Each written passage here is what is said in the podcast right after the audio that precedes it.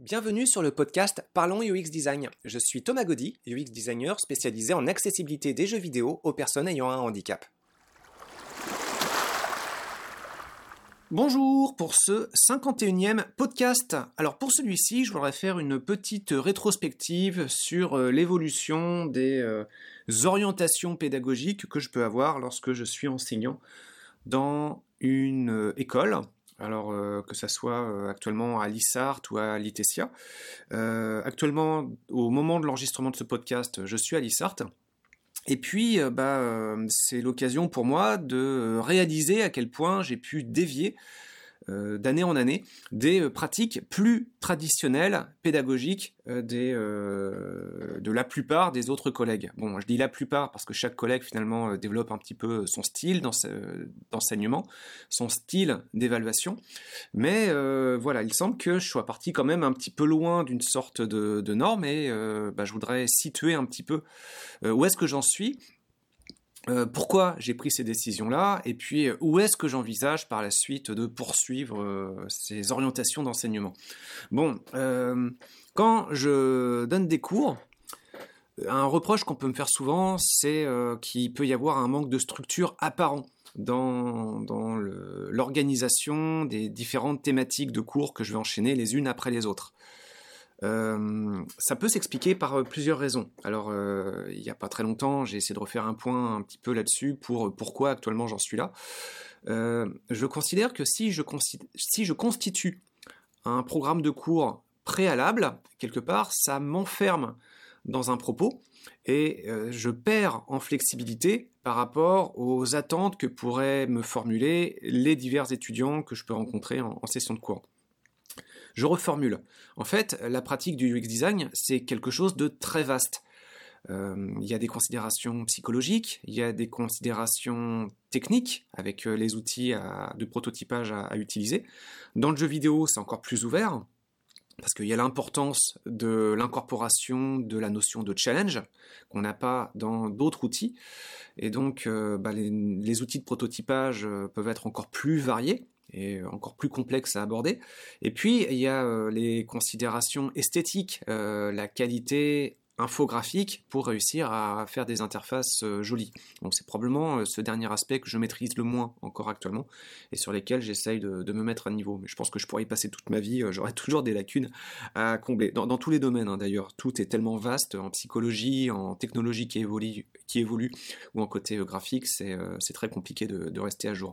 Et donc, bah, si je constitue euh, une espèce de coquille en disant aux étudiants, bon bah voilà, ça c'est mon cours, euh, si vous apprenez ce cours que je vous présente euh, dans ce contenant, bah, vous aurez les, connaissances en UX design, bah, si je fais ça, c'est apporter déjà une vision qui est réductrice. Or, bah, déjà il y a une contrainte de temps, en fait, le temps que j'ai avec les étudiants ne me permet pas d'aborder toutes les thématiques. Euh, et puis, euh, les intérêts d'une année sur l'autre des étudiants peuvent euh, diverger. Donc, il y en a certains parfois qui pourraient être intéressés par plus les jeux vidéo. D'autres, une année suivante, pourraient majoritairement être intéressés par, au contraire, le UX design appliqué à des interfaces plus classiques, hors jeux vidéo, donc des interfaces de site web, de systèmes bancaires, d'assurance, euh, des interfaces militaires. Pas forcément que j'ai énormément euh, d'expérience dans, dans la plupart de ces, domaines, en fait. Enfin, j'ai des expériences, je pense, assez variées, mais il m'en manque toujours. Mais voilà, comprenez qu'il y a une orientation qui est très différente selon qu'on parte sur le jeu ou sur des interfaces plus classiques. Il y a évidemment des points communs. Il y a évidemment pas mal de points communs méthodologiques, mais c'est au niveau des exemples d'application pour raccrocher les notions théoriques à des cas un peu plus concrets.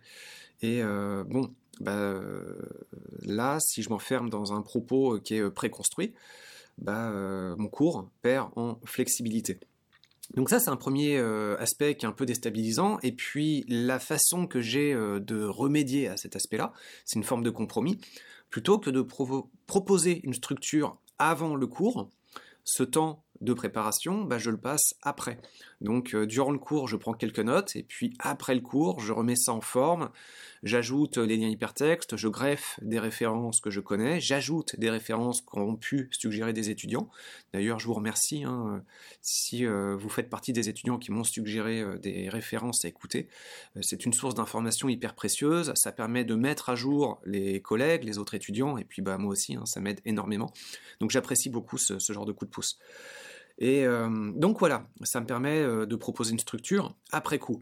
Alors il y a un problème, c'est que cette structure, bah, elle prend énormément de temps, et actuellement, euh, dans ma situation immédiate, là où je suis très sollicité par d'autres clients, bah, ce temps de préparation, même après coup, est très délicat à gérer, parce que bah, j'ai un emploi du temps qui est complètement rempli, et, les différentes sollicitations qui, qui, rentrent un peu en conflit. Mais bon, ça, vaut le coup et je pense que pour l'instant ça reste quand même euh, une meilleure approche. Mais voilà, faire après coup, ça fait que la structure elle est un petit peu dénudée. Actuellement c'est beaucoup de texte, euh, pas beaucoup d'images et euh, donc c'est un peu austère hein, quand même. Je, verrai comment je pourrais bonifier ça encore les fois suivantes.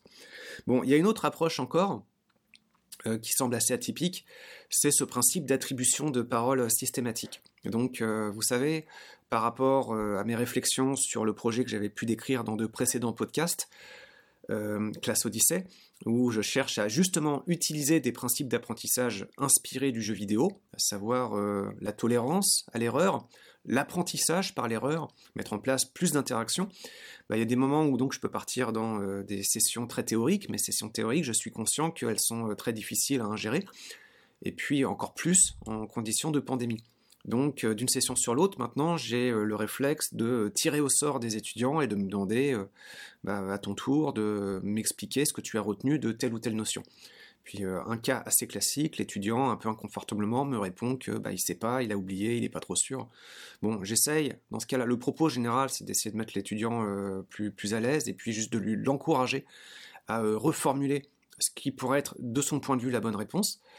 Et puis euh, je pose la question avant de tirer au sort, donc j'espère que chaque étudiant comme ça fait un petit effort de, réorganisation de ses idées. Et puis euh, normalement le propos c'est d'aider à consolider quelques notions théoriques qu'on a pu voir.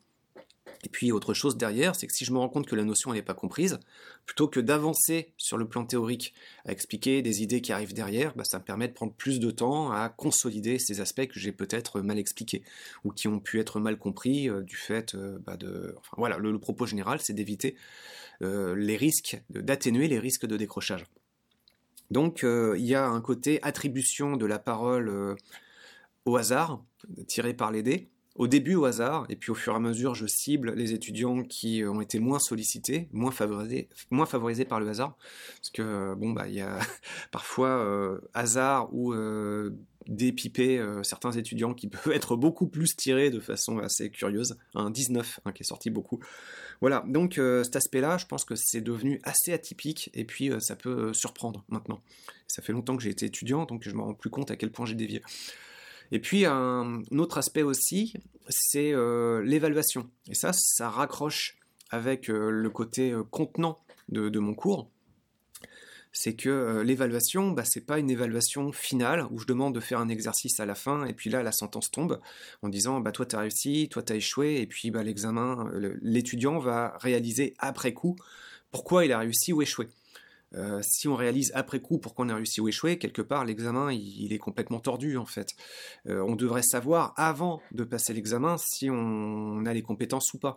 Mieux encore, avant de passer l'examen, on devrait avoir réussi à consolider nos compétences, connaissances et compétences, de façon à ce qu'on puisse passer cette épreuve assez sereinement. Donc le principe du stress de l'examen, quelque part, c'est quand même un symptôme d'un profond dysfonctionnement pédagogique. Et je me dis que, particulièrement dans des classes de design, encore plus dans des classes de game design, bah, on doit pouvoir faire mieux, on doit pouvoir proposer autre chose. Et euh, les étudiants qui passent par ce genre de cours bah, devraient à leur tour ensuite euh, pouvoir faire des choses de plus en plus euh, construite, élaborée, euh, amusante, et puis en tout cas peu stressante. Ou alors, s'il y a une forme de stress, c'est un stress ludique qui participe à une forme de plaisir d'apprentissage. Parce qu'on sait que le stress, parfois, ça permet quand même d'avancer, de se motiver à apprendre. le, fameux coup de la petite alarme qui nous dit tiens, j'ai plus beaucoup de temps là, faut que je me mette quand même. Donc, euh, donc bah, dans mon examen, en fait, euh, je propose de faire un projet. Alors la démarche d'évaluation par projet, elle n'est pas forcément atypique, mais je vais essayer de rendre la démarche de plus en plus transparente d'une année sur l'autre. J'ai commencé déjà à faire ça les années précédentes. Je vais essayer de l'appliquer encore plus systématiquement cette année. C'est-à-dire qu'au bout d'un moment, je vais dire euh, aux étudiants, bien avant qu'on arrive à à l'échéance finale d'évaluation, je vais dire là actuellement ton travail, il ne valide pas l'épreuve parce qu'il euh, manque euh, tel aspect, tel aspect. Euh, là, la lisibilité de tes textes, là, tes boutons qui sont pas cohérents, là, les différentes interfaces qui ont été bricolées par plusieurs personnes, chacune dans leur coin, sans que vous communiquiez, qui sont trop distinctes, pas homogènes au niveau du style, au niveau de la logique de navigation. Corrigez-moi ça pour la prochaine fois. Et donc, d'une fois sur l'autre, en fait, il s'agira de donner des recommandations d'amélioration plus des attentes en fait, et puis euh, de voir si les étudiants arrivent à se motiver, s'organiser, et puis à trouver euh, leurs propres solutions pour euh, répondre aux problèmes que je pourrais pointer. Et donc dans cette logique, il s'agirait non plus de sanctionner positivement ou négativement le résultat final, mais plutôt la démarche d'apprentissage. Ce qui fait que à la fin, ça me permettrait, si j'arrive à faire ça assez bien, de, permettre aux étudiants de partir chacun dans des directions qui peuvent être très distinctes en fonction de leurs attentes propres. Donc là déjà il y aura un avantage parce qu'au contraire l'examen il aurait tendance plutôt à faire converger les étudiants sur un objectif central, là où ben, ça peut partir ensuite dans tous les sens. Donc les étudiants ils ont des objectifs derrière professionnels, des envies, des préférences, donc ça, leur donne la possibilité de poursuivre euh, dans la direction qu'ils euh, veulent atteindre. Et puis, bah, ça les conforte aussi au départ. Ils savent pas trop s'ils sont leur sujet ou pas. Bah, je leur donne des retours au fur et à mesure en leur disant c'est bien, c'est pas bien, euh, ton travail il vaut tant. pour l'instant, il échoue à cause de ça. Et euh, voilà, de fil en aiguille, l'objectif ce serait que à terme, euh, tout le monde arrive à se sentir assez à l'aise pour tenter des choses, se tromper. Et puis dans les erreurs exprimées, que je puisse leur dire, bah ça c'est bien, c'est cool, tu as essayé quelque chose et ça marche bien, mais regarde, tu peux faire encore mieux en essayant de faire ça et ça. Puis bon, bah, je prétends pas maîtriser tous les domaines. Hein. Par exemple, il y a un exercice, un projet qui m'a été présenté dans le domaine de Discord, et puis je connais moins bien, beaucoup moins bien les contraintes de, Discord. Donc là, je, sors vraiment de ma zone de confort, mais euh, c'est bien, c'est challengeant aussi pour moi. Et, euh, puis bah, ça, ça me permet aussi de, de, me remettre en question sur qu'est-ce que je peux donner comme retour constructif par rapport à un projet sur euh, comment on peut utiliser Discord pour faire des choses plus intéressante qu'un simple chat. Donc, euh, donc voilà, euh, finalement, euh, dans mon propos, j'essaye d'avoir plus de flexibilité par rapport aux techniques pédagogiques classiques. Une plus grande flexibilité sur la structure du cours, une plus grande flexibilité sur la capacité des étudiants à exprimer des erreurs, à se tromper, ou même à exprimer le fait qu'ils n'ont pas compris des notions préalablement, et puis une plus grande flexibilité à permettre aux étudiants à partir dans des directions euh, euh, bah, qui peuvent être très différentes les unes des autres. Et puis ça, bah, actuellement, je l'annonce comme une forme d'objectif, et puis j'essaye de tâtonner pour mettre ça en place. Je pense pas avoir encore la bonne formule, parce que euh, bah, d'une fois sur l'autre, les étudiants m'expriment quand même, pas tous, mais une forme d'inconfort. Et euh, bon, bah voilà, dans une démarche UX, c'est très important d'avoir des retours. Donc cet inconfort, quelque part pour moi, il est, il est nourrissant aussi. Ça me permet aussi justement de bonifier cette formule. Mais voilà, ces retours qu'on m'exprime, je me rends compte, voilà, vraiment que euh, il semble que je sois parti assez loin par rapport euh, aux, collègues. Et ça, je m'en étais pas rendu compte. En fait, j'ai dévié progressivement d'une année sur l'autre. Il faudrait peut-être que je revienne étudiant à mon tour et puis euh, spécialement étudiant dans un contexte Covid, pandémie, pour me rendre compte à quoi ça ressemble des cours traditionnels. Euh, voilà, donc euh, bah, c'était une petite réflexion par rapport à ça.